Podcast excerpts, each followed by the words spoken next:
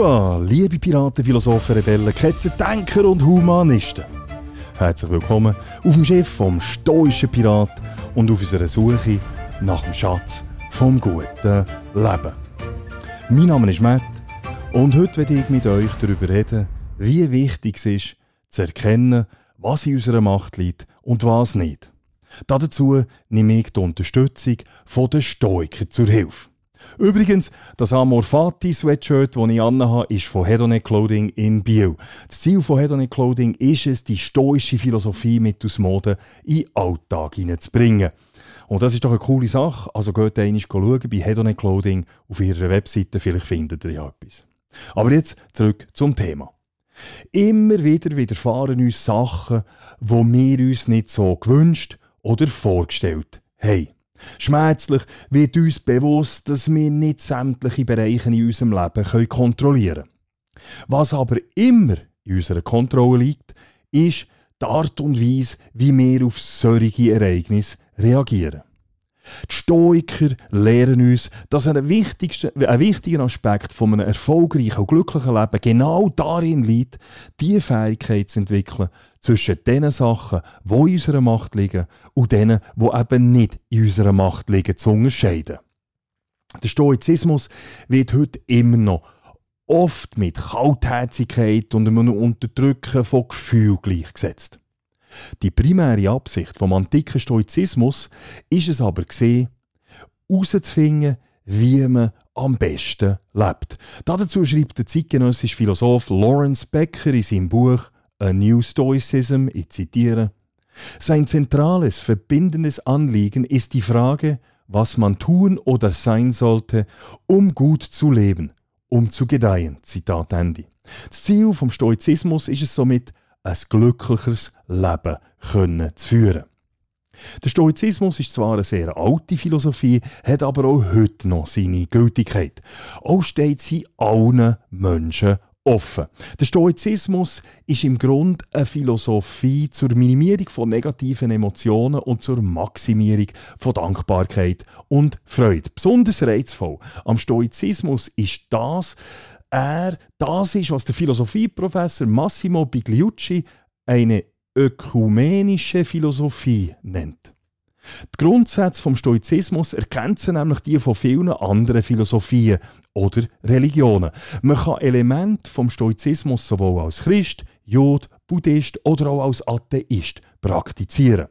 Schlussendlich geht es beim Stoizismus darum, Freude, Erfüllung und Gelassenheit zu finden und die Gesellschaft zu einem besseren Ort für alle zu machen. Es gibt zahlreiche stoische Prinzipien, die uns dabei helfen, ein besseres Leben zu führen.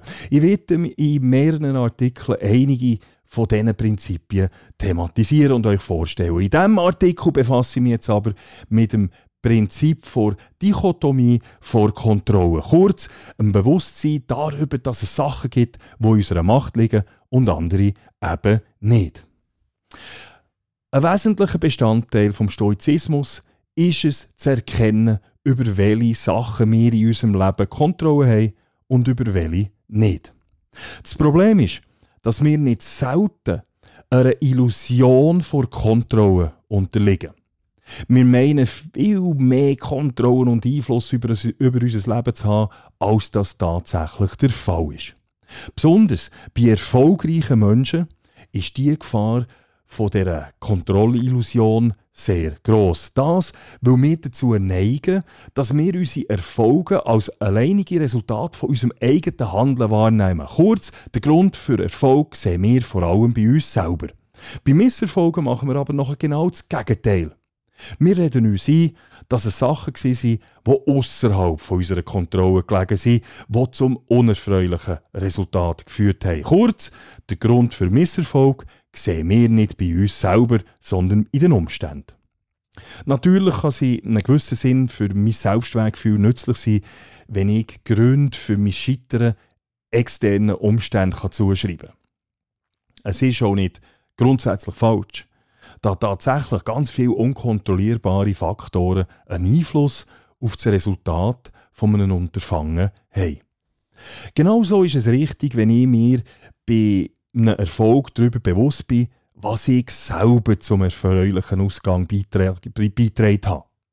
Wenn wir aber nicht mehr in der Lage sind oder nicht in der Lage sind, zu erkennen, was in unserer Macht liegt und was nicht, dann führt das eben zu einer Kontrollillusion. Und die führt bei Erfolgen zu einer massiven Selbstüberschätzung, bei Misserfolgen hingegen zu einer Frustration. Für ein zufriedenes und schlussendlich auch erfolgreiches Leben sind Selbstüberschätzung und Frustration aber pures Gift. Wir müssen uns also immer wieder bewusst werden, was wir kontrollieren und was nicht. Der Professor Massimo Bigliucci liefert in seinem Buch Die Weisheit der Stoiker eine Metapher vom Cicero, wo uns helfen soll, diese Sichtweise zu veranschaulichen. Ich zitiere. Stellen Sie sich einen Bogenschützen vor, der ein Ziel zu treffen versucht. Cicero erklärt, dass eine Reihe von Dingen seiner Kontrolle unterliegt. Der Bogenschütze entscheidet selbst, wie stark er seinen Bogen spannt. Er hat Material ausgewählt, das zur Entfernung und zur Art des Zieles passt. Er zielt so gut, wie er kann und bestimmt den richtigen Moment für den Abschuss. Mit anderen Worten, er kann Einfluss, Einfluss nehmen bis zu jenem Augenblick, da der Pfeil den Bogen verlässt. Ob der Pfeil das Ziel trifft, ja oder nein, das hingegen steht nicht mehr in seiner Macht. Zitat Andy. Für viele von uns entstehen Frustrationen dadurch, dass wir uns zu sehr auf das konzentrieren, auf das fokussieren, was außerhalb unserer Kontrolle liegt. Und wir uns zu wenig auf das fokussieren, was wir tatsächlich könnten beeinflussen Im Bogenschutz bringt es nichts, wenn er jetzt frustriert ist, wenn der viel das Ziel zum Beispiel wegen einem Windstoß verfehlt hat. Die Frustration ändert nichts an der Tatsache, dass das Ziel verfehlt worden ist. Ein Sportler kann sich auf einen Wettkampf vorbereiten, er kann trainieren, er kann genügend schlafen und er kann auch gut essen. Auf die Leistung von seinem Gegner, die Fähigkeit der Schiedsrichter, auf das Wetter, auf das Verhalten der Fans oder auf das Verletzungspech hat er aber keinen Einfluss. Unsere Unfähigkeit zwischen dem, was wir kontrollieren können und dem, was wir eben nicht kontrollieren können, zu unterscheiden, führt schlussendlich dazu, dass wir leiden. Das passiert aus zwei Hauptgründen. Erstens, wir vergüten viel Energie und Zeit, also Ressourcen mit Sachen, die wir nicht ändern können. Und zweitens versäumen wir es, die Verantwortung für genau die Bereiche in unserem Leben zu übernehmen, wo wir tatsächlich beeinflussen könnten. Nehmen wir ein ganz einfaches Beispiel. Wir werden mit Neuigkeiten aus der ganzen Welt permanent bombardiert. Mit jeder neuen Nachricht oder Meldung scheint unsere Welt immer weiter in die Krise getrieben zu werden. Dank sozialen Medien und einem 24-Stunden-Nachrichtenzyklus kommen wir alle viel häufiger mit traumatischen Ereignissen in Kontakt, als das noch vor Jahrzehnten der Fall war. Die Umstände, die Umstände, so zeigen wissenschaftliche Studien, fordern einen ernsthaften Tribut für unsere psychische Gesundheit. Wenn irgendwo auf der Welt eine Naturkatastrophe passiert, wenn die Wirtschaft in eine Krise rutscht, irgendwo eine Krankheit ausbricht, in einem fremden Land eine furchtbare Präsidentin an die Macht kommt, ein Abstimmungsergebnis nicht nach meinem Gusto ausfällt oder irgendwo ein Serienmörder sein Unwesen treibt, dann ist das zwar schlimm, es liegt aber nicht in meiner Macht, diese Situation können zu verändern. Der Berner Autor und Philosoph Rolf Dobelli sagt dazu, ich zitiere, News sind für das, was in ihrem Leben wirklich zählt, irrelevant. Im besten Fall sind, sie die, sind die News unterhaltsam, aber ansonsten bleiben sie nutzlos. Zitat Ende. Das Gleiche gilt auch bei ganz vielen alltäglichen Sachen.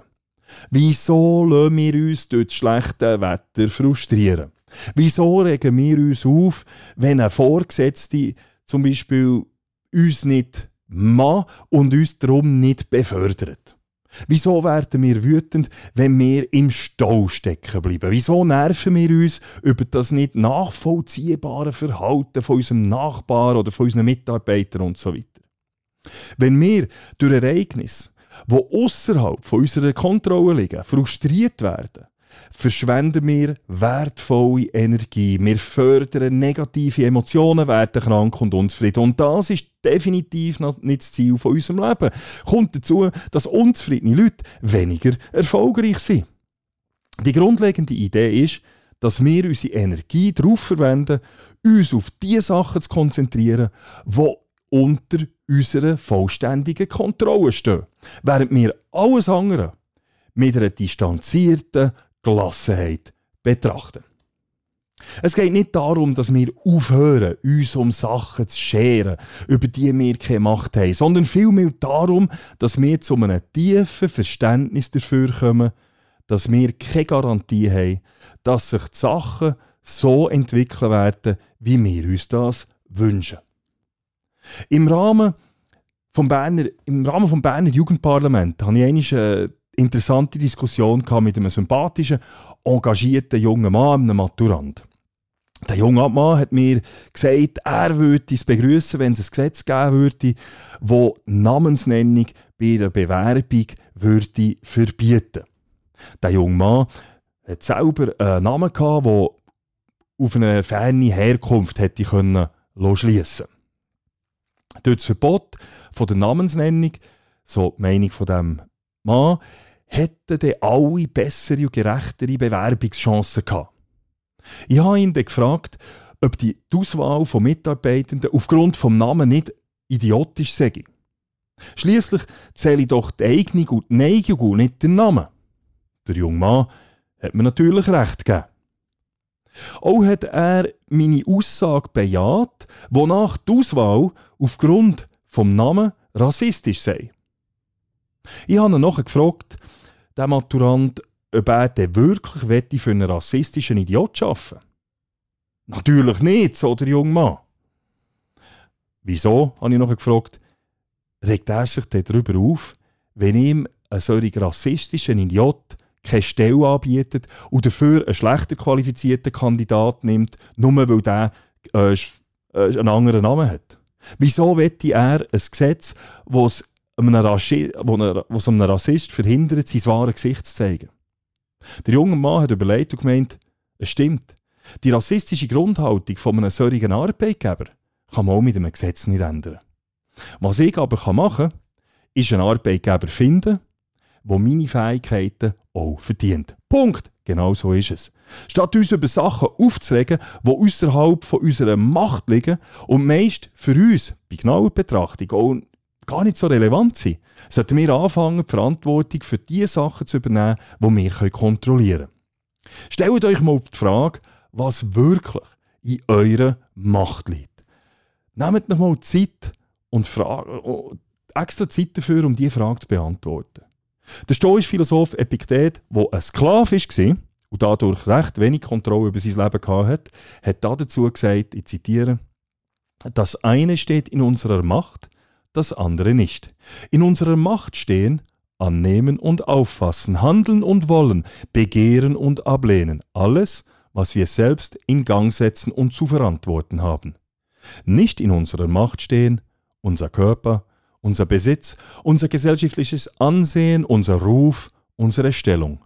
Kurz, alles, was wir selbst nicht in Gang setzen und zu verantworten haben. Zitat Ende. Habt ihr, nicht auch das Gefühl, dass es in unserer Gesellschaft ganz viele unzufriedene Menschen gibt? Menschen, die sich über alles aufregen, die alle anderen kritisieren, Menschen, die alles besser wüssten. Es sind aber auch genau die frustrierten Besserwisser, die es versäumen, die Verantwortung für das zu übernehmen, was in ihrer Macht würde liegen. Genau damit sollten wir aufhören. Die Stoiker sind nicht der Meinung, dass wir emotionslos und absolut gleichgültig durch die Welt gehen sollten. Sie sind der Meinung, dass wir dort, wo sie unserer Macht liegt, die Pflicht haben, positiv zu wirken. Also statt 70 Minuten pro Tag News zu konsumieren, das ist übrigens der Durchschnitt, und uns über die Weltgeschehnisse aufzuregen, könnten wir diese Zeit nutzen, um in den Bereichen zu arbeiten, die tatsächlich in unserer Macht liegen. In den Bereichen, wo wir etwas oder uns etwas wo wir etwas könnten bewirken könnten. Statt News zu lesen und zu schauen, könnten wir ein Buch lesen, Sport machen, mit den Kindern spielen, mit der Partnerin diskutieren, einem Kollegen anrufen, im Tierheim einen Hund ausführen oder einen guten Podcast hören. Statt sich über den narzisstisch Vorgesetzten aufzuregen, könnt ihr damit anfangen, mehr selber zu reflektieren. Statt mehr über Abläufe im Verein zu ändern, könnt ich meine eigenen Fähigkeiten ehrenamtlich zur Verfügung stellen.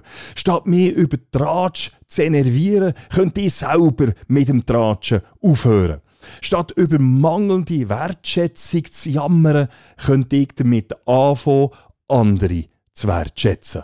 Und statt über die unfähigen Politiker zu schimpfen, könnte ich mehr bei den nächsten Gemeindewahlen selber als Kandidat zur Verfügung stellen. Und statt mich darüber zu beklagen, dass die Gesellschaft nicht alles macht, damit ich glücklich bin, könnte ich damit anfangen, die Verantwortung für meine eigenen Gefühle und mein Handeln zu übernehmen.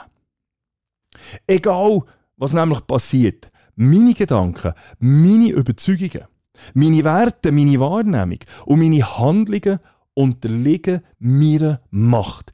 Ich habe die Kontrolle und somit auch die alleinige Verantwortung dafür. Nehmen wir das Beispiel von einer Provokation. Eine Provokation ist erst eine Provokation, wenn sich jemand durch die provozierende Handlung auch tatsächlich provozieren lässt. Wenn ich mich also provozieren lasse, bin ich zu einem grossen Teil selber dafür verantwortlich, weil meine Gefühle nämlich in meiner Macht liegen. Überlegt euch auch einmal, was mit einem Provokateur passiert, wenn sein ausgewähltes Ziel keine Reaktion zeigt. Der Provokateur, er wird frustriert, weil er sein Ziel nicht erreicht hat und weil er sein Ziel nicht erreicht, hat er verloren. Denkt mal darüber nach, wie viel Macht eigentlich in Gleichgültigkeit liegt. Der römische Kaiser und Stoiker Mark Aurel hat dazu gesagt, ich zitiere, Sie haben die Macht über Ihren Geist, nicht über äußere Ereignisse. Erkennen Sie dies und Sie finden Kraft. Die Wichtigkeit vom Erkennen, was in unserer Macht steht und was nicht, um ein zufriedenes und schlussendlich auch erfolgreiches Leben zu führen, haben nicht nur die Stoiker erkannt. So findet man zum Beispiel auch im Buddhismus, im Judentum oder im Christentum entsprechende Äußerungen.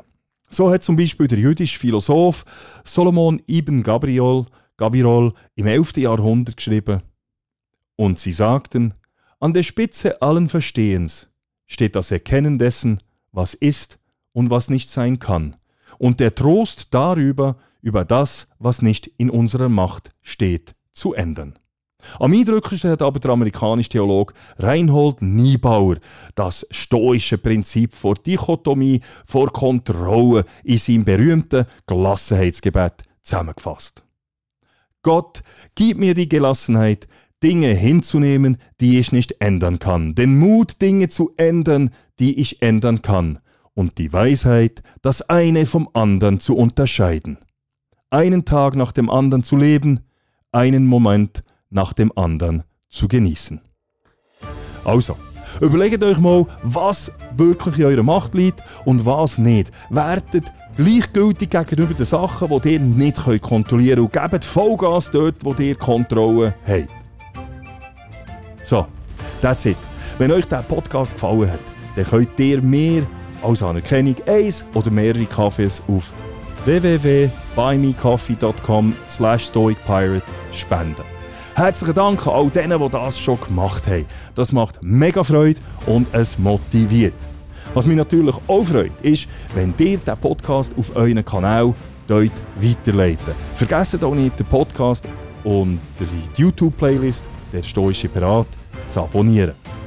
Auf meiner Webseite www.müllermatthias.ch findet ihr das Transkript zu dieser Podcast-Folge und auch die diversen Quellenangaben. Okay, that's it.